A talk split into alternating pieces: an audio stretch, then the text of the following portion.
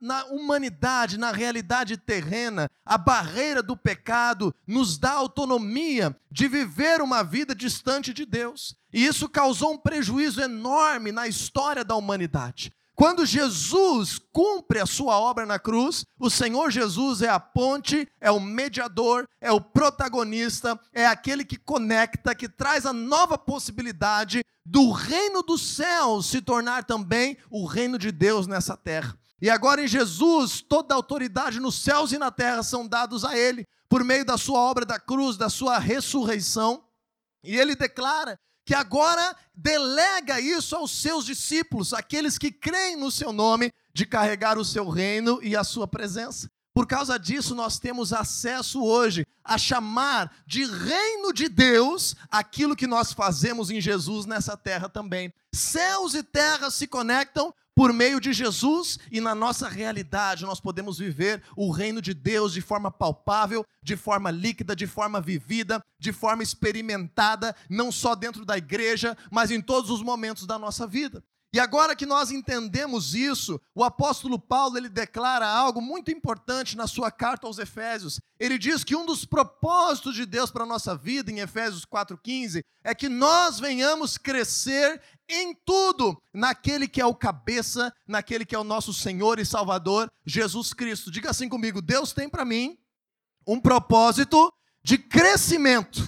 Deus tem esse desejo, esse propósito para a tua vida, que você e eu venhamos crescer em tudo. Isso faz parte de conhecer a Deus, de se relacionar com Deus e de viver com Deus. Então amplia isso na tua mente, que o Senhor ele não está disponível apenas para te socorrer, apenas para estender a mão no dia da urgência, do incêndio, da necessidade, mas o Senhor quer caminhar contigo para que você cresça na tua vida. E essa palavra que o apóstolo Paulo usa no livro de Efésios, que nós devemos crescer em tudo e não crescer apenas nos nossos momentos de culto, nem apenas na família, nem apenas no nosso trabalho, mas em tudo. É uma palavra que significa ao mesmo tempo um crescimento qualitativo e quantitativo. Entenda essa diferença. Um crescimento quantitativo é aquele crescimento visível de multiplicação, de quantidade, de frutos, de algo que nós vemos crescer na nossa realidade, na nossa vida, nos resultados daquilo que fazemos.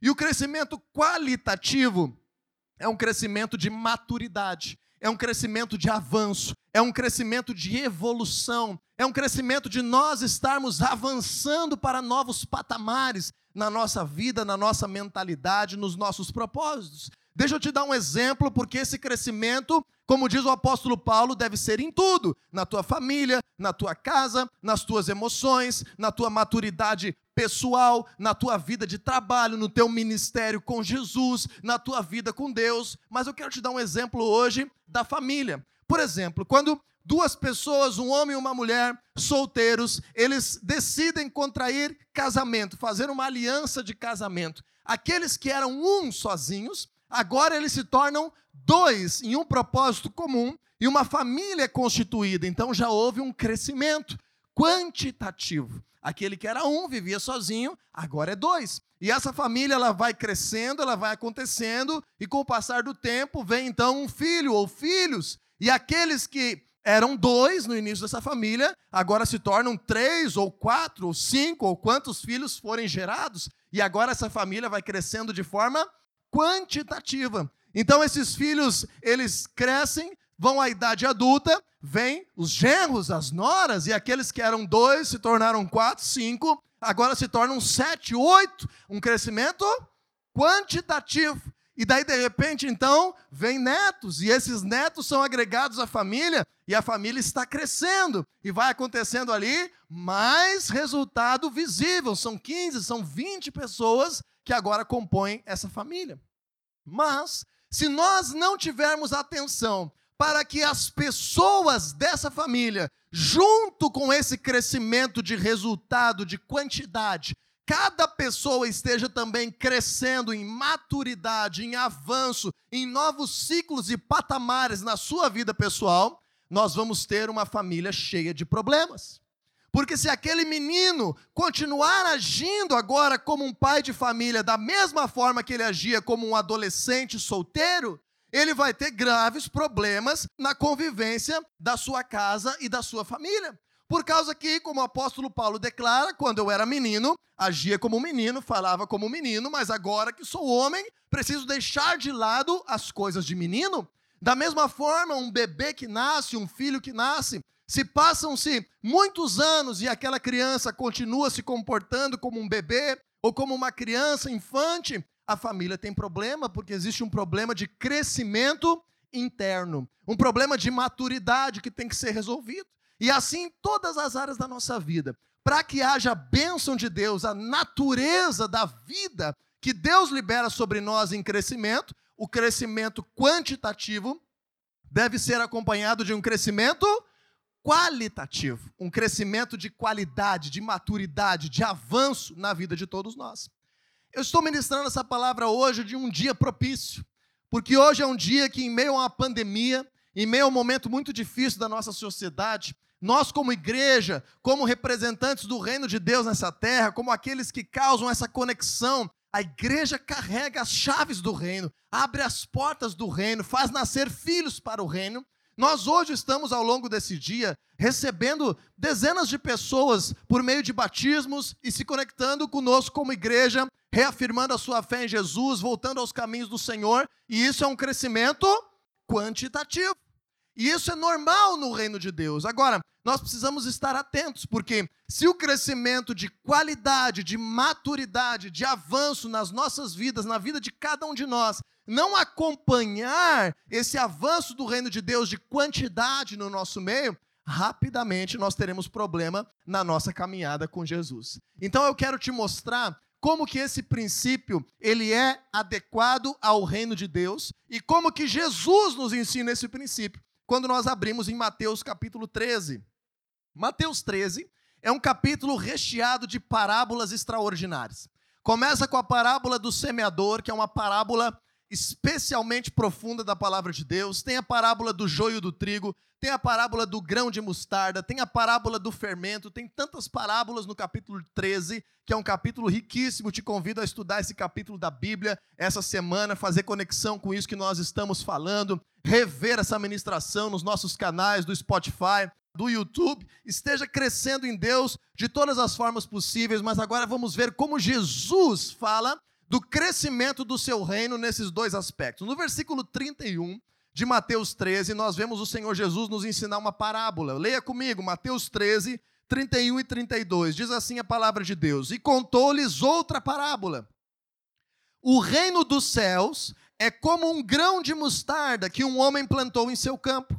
Embora seja menor dentre todas as sementes, quando cresce, torna-se a maior das hortaliças e se transforma numa árvore, de modo que as aves do céu vêm fazer os seus ninhos em seus ramos. Perceba que Jesus está falando aqui de um crescimento visível, um crescimento externo, um crescimento quantitativo. Jesus está dizendo que o reino dos céus manifesto nessa terra, sempre ele começa pequeno.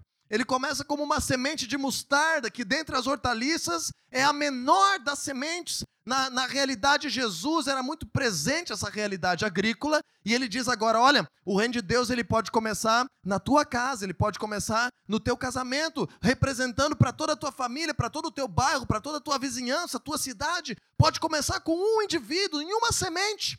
Mas a natureza do reino de Deus é crescer, se multiplicar, se expandir e que isso se torne visível. E o destino do reino de Deus é que ao final da história, daquilo que Jesus está fazendo ao longo da história, se torne a mais frondosa das árvores, a maior das hortaliças. Existem muitos pregadores da desgraça que estão torcendo para que o reino de Deus seja diminuído, seja destruído, para que se levante um governo inimigo, diabólico, crendo que essa é a escatologia bíblica. Deixa eu te dizer, tu está acreditando numa mentira do diabo, porque a palavra de Deus declara que o reino dos céus é como uma semente pequena que no final se torna a maior de todas as árvores.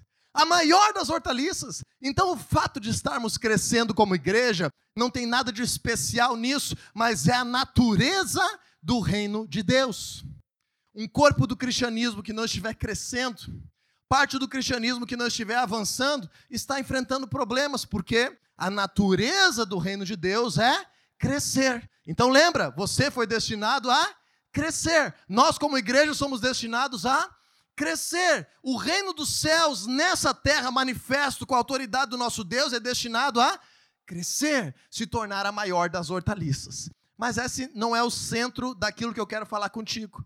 Eu quero te dizer que todo crescimento externo, se ele não tiver raízes profundas, ele é um crescimento passageiro. Ele é um crescimento superficial que não é sustentável. E o Senhor está levantando aqui uma geração que está trazendo um novo tempo, um ciclo novo da manifestação e da expansão do seu reino nessa terra, e você faz parte dessa geração que estabelece um novo tempo do reino de Deus nessa terra. Você crê nisso? Mais do que nunca, o Senhor nosso Deus tem nos levantado a estabelecer o seu reino, como igreja, termos a ferramenta, a autoridade, as chaves desse reino para atuarmos na vida, na sociedade, na humanidade, no governo, na educação, na mídia, nas artes, na família, em tudo o Senhor te levanta, me levanta, para nós estabelecermos o seu governo e os conceitos do seu reino. Mas para isso, esse crescimento quantitativo, que todos nós almejamos, que todo cristão espera ver milhares de pessoas se rendendo a Jesus, famílias inteiras se convertendo a Ele, o reino do Senhor espalhado sobre toda a terra, trazendo vida, trazendo bênção, trazendo salvação, desde o sistema de comunicação, de educação, de política, de governo, de negócios da nossa sociedade. Para que isso aconteça, nós precisamos acompanhar de um crescimento de maturidade, um crescimento de qualidade, um crescimento de raízes profundas, um crescimento que você e eu estejamos firmes no Senhor. E sobre isso o Senhor Jesus, ele fala agora na sequência a menor parábola da Bíblia e ao mesmo tempo algo que está profundamente ligado ao nosso crescimento pessoal para o estabelecimento do reino de Deus. Leia comigo Mateus capítulo 13, versículo 33. E nós vamos estar agora concentrando a nossa atenção, o nosso coração, a nossa mente. Que o Espírito Santo fale contigo nessa noite, por meio da parábola do fermento, que o Senhor Jesus nos ensina por meio do Evangelho de Mateus. Vamos ler. E contou-lhes ainda outra parábola. O reino dos céus é como fermento que uma mulher tomou e misturou com uma grande quantidade de farinha e toda a massa ficou fermentada. Te confesso que essa é uma parábola de difícil compreensão na palavra de Deus, e o Senhor me levou ao longo dessa semana a esbarrar com ela várias vezes, tanto na minha leitura bíblica, quanto na preparação de um outro momento de, de palavra de Deus, quanto em um livro que eu estava lendo que não tem nada a ver, o título e o subtítulo não tinha nada a ver, com esse assunto. Daqui a pouco o autor trouxe à tona e eu pensei, Deus está querendo falar comigo algo sobre isso e trazer uma mensagem para a sua igreja nesse sentido. Então, busquei muito em Deus para que nós viéssemos crescer na revelação da Sua palavra por meio dessa parábola. O que, que essa parábola diz para ti? Que o reino dos céus, perceba o centro, a comparação é o reino dos céus. Uma parábola é uma figura de linguagem, é um simbolismo característico da mensagem de Jesus, que precisa de discernimento, sabedoria, graça de Deus, para cada momento da história ser aplicado como voz de Deus para as nossas vidas. E ele diz: o reino dos céus é como o fermento que uma mulher misturou em grande quantidade de farinha até que toda a massa fosse levedada, fosse fermentada, ficasse pronta. E agora eu quero te dizer algumas verdades da palavra de Deus sobre essa parábola e coisas que vão ativar crescimento de qualidade, de maturidade na tua vida. Em primeiro lugar, nós vemos que o protagonista desse simbolismo que Jesus fala, para ser assemelhado ao reino de Deus, é o fermento. O fermento, por muito tempo, foi rejeitado no meio das pregações como algo bom porque a Bíblia tem vários outros exemplos negativos do fermento, porque realmente o mal pode fermentar nas nossas vidas, a hipocrisia pode ser como um fermento que estraga as nossas vidas, a religiosidade pode fermentar e estar consumindo com aquilo que Deus tinha preparado para nós. Mas hoje nós vemos Jesus aqui, ele falar de uma parábola do reino dos céus semelhante ao fermento. E se você contextualizar no capítulo 3 de Mateus, você vai perceber que fala da semente lá da parábola do semeador, como sendo a palavra de Deus. O joio e o trigo está falando de sementes pequenas, que a palavra de Deus é semeada e as pessoas frutificam. E agora nós vemos o grão de mostarda como uma semente pequena do reino de Deus. E nessa parábola do fermento, é o fermento, que representa aqui uma palavra de Deus liberada sobre a tua vida. Eu quero contextualizar dessa forma, de um aspecto pessoal de crescimento que o fermento ele é como uma palavra de Deus liberada sobre a tua vida. Mas antes de nós aprofundarmos essa afirmação, deixa eu te dizer que Jesus ele tinha tanta intenção que os seus discípulos, que os seus seguidores estivessem conectados com essa mensagem, que ele falou de algo apropriado, comum, corriqueiro na realidade das pessoas. Nos tempos bíblicos e nos tempos de Jesus, as famílias tinham como hábito preparar o seu próprio pão. Não é como hoje que nós temos como hábito, é mais barato para nós, inclusive, comprar o nosso pão. No tempo bíblico, as famílias eram habituadas a preparar o seu próprio pão. E com as atividades agrícolas e pecuárias, os homens normalmente ficavam com o trabalho externo e braçal, e era uma incumbência, era algo mais corriqueiro das mulheres no seu afazer doméstico, preparar as refeições para a família e também estarem sendo aquelas que atuavam na preparação do pão, da família, da casa. Então Jesus está falando de algo que eles viviam toda hora. Quem sabe toda semana ou quase que diariamente, em preparar o pão para o seu próprio sustento, para o seu próprio alimento. E digo mais: o pão na palavra de Deus é algo tão profundo, tão especial, que toca e é inerente a toda a humanidade. Uma curiosidade bíblica para você que conhece já um pouco da história da palavra de Deus, quando Deus tira Adão do Éden, quando o pecado vem sobre o primeiro ser humano, sobre Adão e Eva, você lembra o que Deus diz para ele? Deus diz assim: a partir de agora, do suor do teu rosto comerás o teu pão. Então eu creio, sinceramente, isso não está na Bíblia, que foi Deus que dotou o homem de sabedoria para fabricar o pão de conhecimento para estar produzindo esse alimento milenar que é inerente a toda a humanidade. Desde Abraão, em Gênesis capítulo 18, nós já vemos Abraão e Sara também com essa realidade, fabricação de pães, Gideão e toda a história bíblica. Agora então eu quero que você entenda com tudo isso que Jesus está falando de algo normal, cotidiano, para que eles lembrassem e estivessem sempre atentos àquilo que ele tinha preparado. Ele diz que o reino dos céus é como fermento usado no pão. Quando nós entendemos isso, você que já fez pão alguma vez, você sabe que o fermento para o pão caseiro não é o fermento químico, especialmente nos tempos bíblicos, mas é o fermento biológico. Talvez na tua Bíblia, inclusive, esteja escrita a palavra levedura no fermento, ao invés de fermento. O que é uma levedura? É um fermento biológico um fermento que é um fungo, que quando ele entra em contato com o açúcar junto com a farinha, ele causa uma multiplicação extraordinária. O que eu quero dizer com isso? Na verdade, o que eu creio que Jesus quis dizer com isso? Que o fermento que causa crescimento do reino de Deus nas nossas vidas não é a palavra de Deus apenas impressa em páginas, colocada na tua estante. Esse não é o fermento. Não é a palavra de Deus aberta no bidê do teu quarto. Não é a palavra de Deus colocada no porta-luva do teu carro.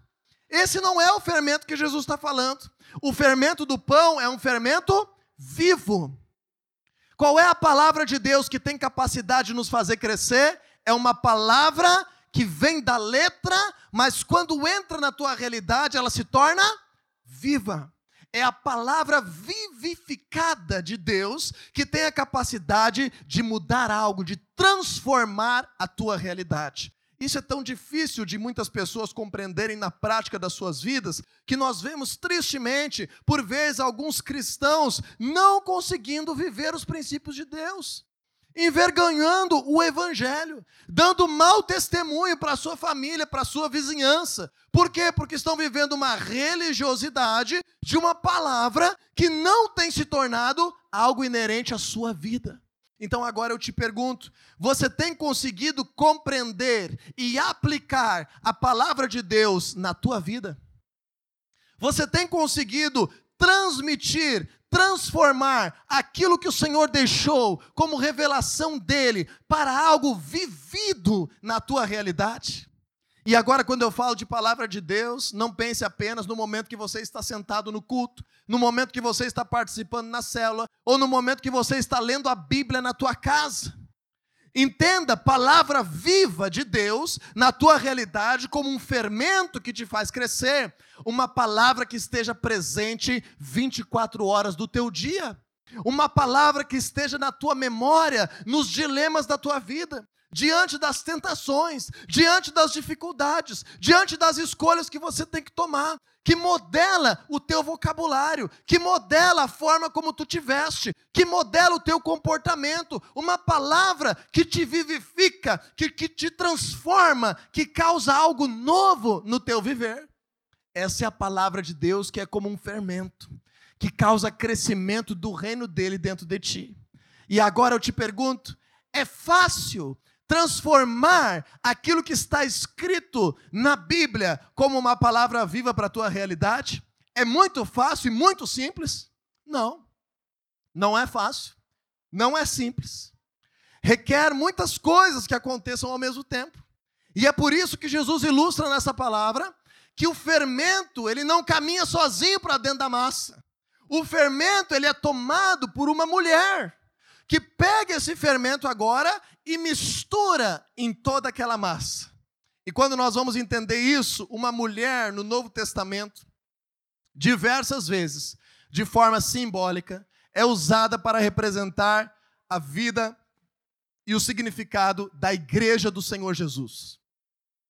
A igreja do Senhor Jesus, eu gostaria de colocar aqui agora nessa parábola, como sendo essa mulher, como sendo esse agente que pega a palavra de Deus, torna ela viva e mistura em toda a massa.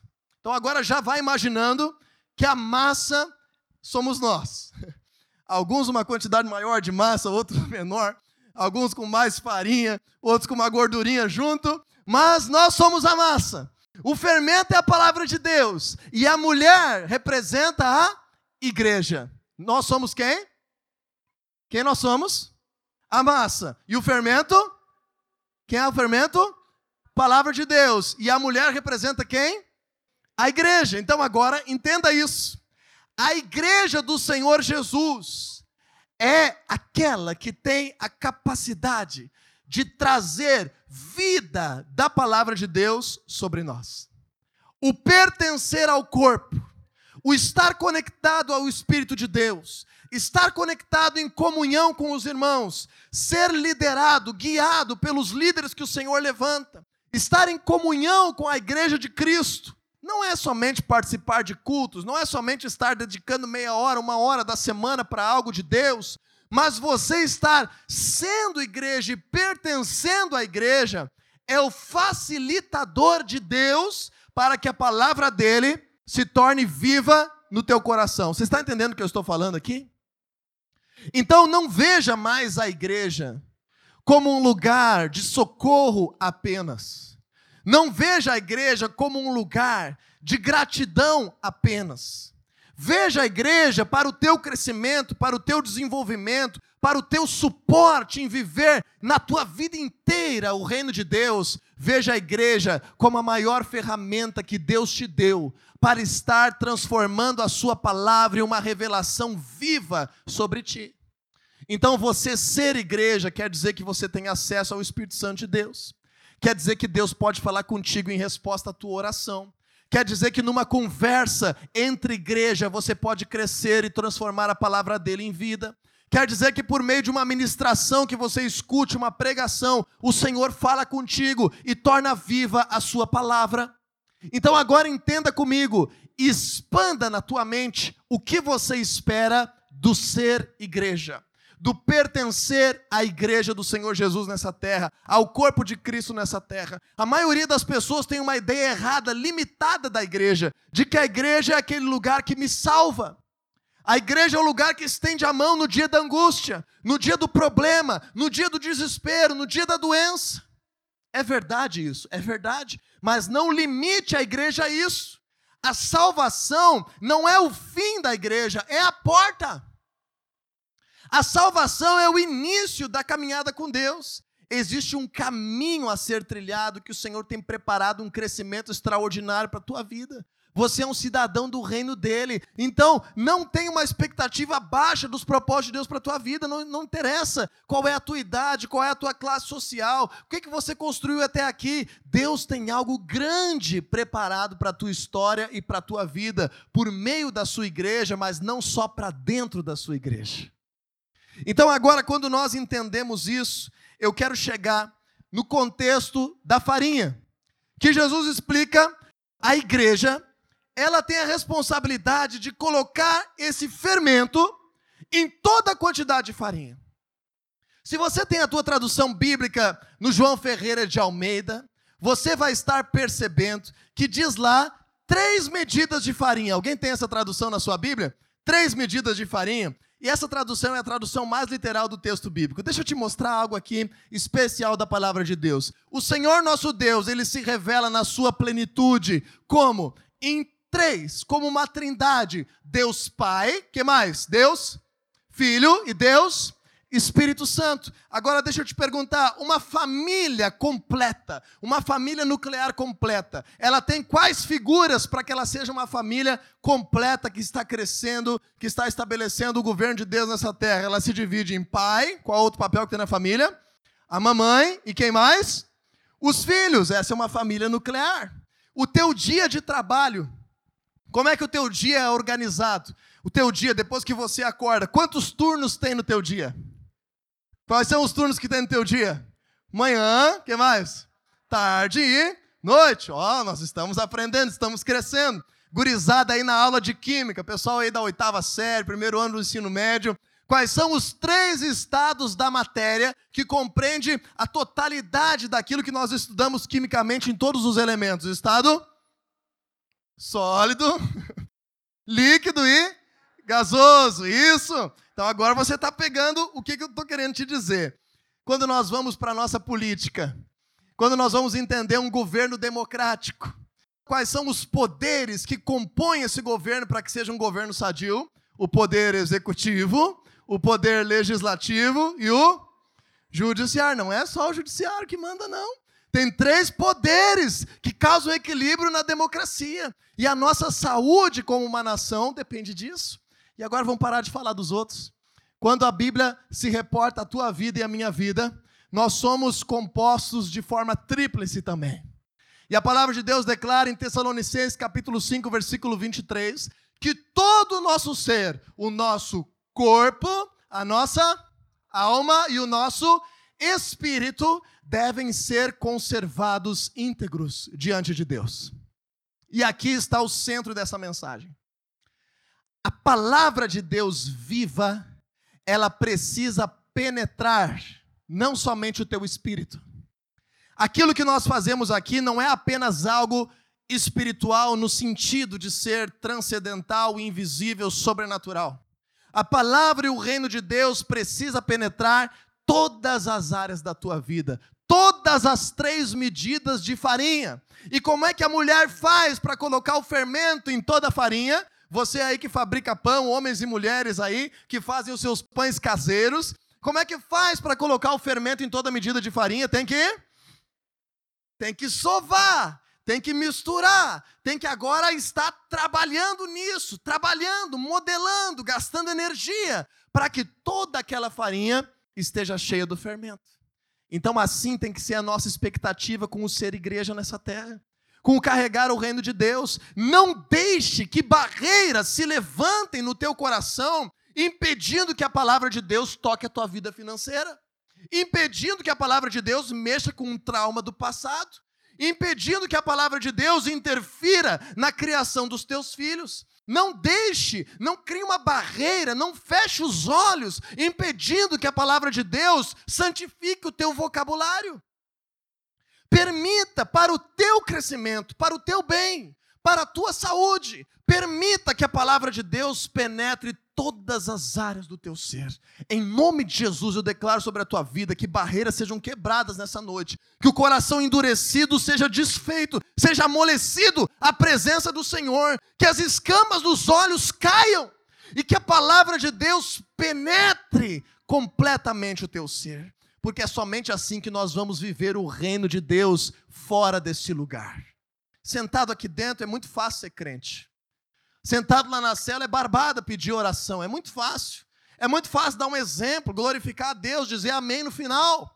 Mas a igreja é uma ferramenta, é uma ponte para que você construa e edifique e expanda o reino de Deus aonde quer que Ele te chamou. Seja como dona de casa, como mãe dos teus filhos, como um empresário, como um político, como uma professora, como um estudante, numa roda de amigos. O Senhor quer estabelecer o reino dele por meio do teu crescimento. E agora, quando nós entendemos isso, eu chego no final dessa parábola e quero ler contigo novamente. O Senhor Jesus diz que o reino dos céus é como o fermento que uma mulher tomou e misturou em uma grande quantidade de farinha. E quando a gente vive o reino de Deus de coração, quando a gente é cristão de coração, quando a gente quer que a presença de Deus penetre em todas as áreas do nosso ser, qual é o resultado natural disso? toda a massa ficou fermentada. Todo o teu ser vai crescer. Todas as áreas da tua vida vão se fortalecer. O teu casamento vai crescer, a educação dos teus filhos vai crescer, o teu comportamento vai crescer, vai ser santificado, no teu trabalho tu vai crescer, no ministério que Deus já tem te chamado, você vai crescer. E isso não é um esforço que nós precisamos fazer, esse é o resultado de querer viver uma vida que a palavra de Deus se torna viva a cada instante. O evangelho é muito mais leve, é muito mais simples, é muito mais suave do que as pessoas às vezes pintam e colocam como um fardo em cima dos outros. Nós precisamos sim abrir o coração, crer em Jesus e deixar o seu poder nos fazer crescer. Agora vamos voltar aos nossos fabricantes de pães aí. Quando nós estamos fabricando eu falo nós, modo de dizer, nunca fiz um. Quando nós estamos fabricando um pão e você coloca fermento biológico, tem que colocar no forno para a massa crescer? Não, só o químico, né? Como é que é o fermento biológico? Você amassa bem, sova bem, mistura bem e aí pode fazer o quê? Pode descansar. Coloca um paninho por cima. É só o tempo agir e o que, que vai acontecer com aquela massa que está fermentada? dobrar, triplicar, quadriplicar de tamanho ao natural. Como resultado, é só o tempo passar. Você pode se colocar numa posição de descanso. Se o fermento está impregnado, o fruto vai vir. E aí é o seguinte: um quilo de farinha cabe num pacotinho desse tamanho. Os pães bem fermentados e bem feitos fazem a quantidade de pão desse tamanho com um quilo de farinha? Não, né? Fazem quanto de pão? Alimenta uma família inteira. Porque quando nós deixamos a massa ser fermentada da maneira correta, a tendência natural disso é crescer, crescer, crescer, crescer e crescer. E aí você pode mexer um pouquinho, multiplicar, deixar mais um pouquinho, e o que vai acontecer? Vai crescer. Então deixa eu te dizer, quando você volta a tua vida para Deus, quando você crê em Jesus de todo o teu coração, aquilo que você precisava fazer um grande esforço para ter um resultado pequeno, um bolinho chato, um pão asmo, que alimentava pouca gente, agora com a palavra viva penetrando todo o teu ser, aquele mesmo esforço causa um fruto extraordinário. E esse é o destino do reino de Deus para a tua vida. Esse é o destino da presença de Jesus no teu coração. Não é tornar a tua vida mais pesada, não é tornar a tua vida mais difícil, pelo contrário, a salvação é a porta que te salva, que te cura, que te restaura, que te faz nascer de novo, como nós vimos hoje em tantos batismos ao longo desse dia, mas especialmente te foca, porque a igreja do Senhor Jesus nessa terra te faz crescer. Então te conecta como igreja, te conecta, te conecta nas tuas redes sociais como igreja, te conecta nas tuas amizades como igreja. Não precisa ser pessoas que vêm ao domingo no mesmo local que você. Tem gente que é igreja de Jesus lá no teu trabalho, te conecta. Tem gente na tua sala de aula que é igreja, te conecta. Tem gente na tua família que é igreja, te conecta. Feliz é você se você pode ser igreja dentro de casa com mais gente e não está sozinho. Bem-aventurado é você se você pode no teu trabalho ser igreja com mais gente e não está sozinho. Agora, se você é o primeiro, também espere recompensas em dobro do Senhor sobre a tua vida, porque os primeiros sempre são muito mais honrados, os pioneiros são aqueles que o Senhor honra como patriarcas da implantação do seu reino. Então, creia que o Senhor está levantando mais pessoas do reino dele ao teu redor, aonde você estiver. Mas não importa qual seja a nossa situação, se estamos no começo ou no meio da caminhada, o destino do reino de Deus é crescer. O destino da tua vida é crescer em tudo. O destino da igreja é crescer. E dessa forma, o reino do céu se manifesta nessa terra de maneira quantitativa, mas também de maneira qualitativa. O Senhor te fortalece, te amadurece, te prepara nesse tempo. Aproveite a pandemia para isso, aproveite o home office para isso, aproveite a tua disponibilidade, quem sabe maior de tempo para isso para te dedicar em crescer, porque o Senhor está te, te equipando para estabelecer o seu reino nessa terra de forma tão extraordinária. Não te limita, não te restringe, mas abre o teu coração e deixe esse fermento vivo fazer diferença na tua vida. Em nome de Jesus.